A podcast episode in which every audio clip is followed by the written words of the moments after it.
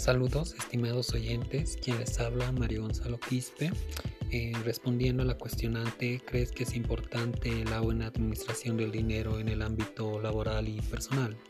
A opinión personal y en base a ciertos autores, puedo afirmar que la administración de cualquier ámbito al que se refiere es la base fundamental para cumplir ordenadamente y en base a estrategias los objetivos que uno se plantea.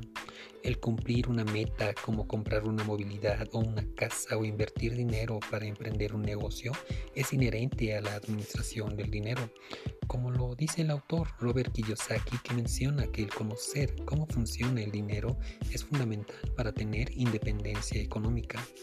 Y como administradores, saber administrar el dinero es conocer nuestra situación. Gracias.